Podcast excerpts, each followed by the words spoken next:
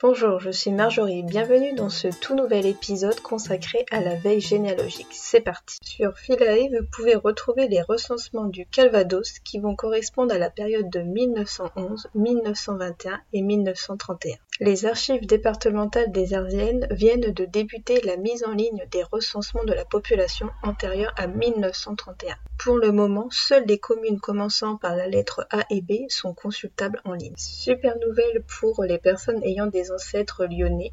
La ville de Lyon a mis en ligne les tables et les décès jusqu'en 1997. 30 nouveaux registres d'état civil régimentaire de 1914 à 1918 ont été mis en ligne. Je vous mettrai le lien dans la description. Sur Généanet, vous pouvez avoir désormais accès à près de 70 000 dossiers individuels concernant les cheminots ayant travaillé sur les lignes de chemin de fer de Paris, Lyon, Méditerranée. Cette base de données est accessible à tous et gratuite. Vous pouvez aussi y accéder sur le site national du monde du travail que je vous mettrai également le lien dans la description. Pour votre information, France Archive vient de changer son nom de domaine en .gouv afin d'être identifié immédiatement comme un site officiel et aussi pour renforcer son identité gouvernementale. Au sein de ce site France Archive, vous pouvez retrouver différentes thématiques comme les archives référencées, les bases de noms, les ressources du site, les partenariats, les répartitions des archives par date, mais également tout ce qui va concerner l'actualité et d'autres recherches. Je vous mettrai également le lien dans la description. Et pour terminer ce podcast, vous allez pouvoir également retrouver les archives générales du royaume Belgique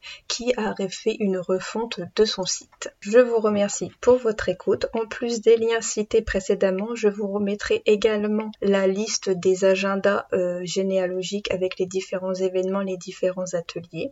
Si vous avez des questions, n'hésitez pas à me le faire part en commentaire sur la chaîne YouTube ou sur notre plateforme. Et je vous dis à très vite pour un nouveau podcast.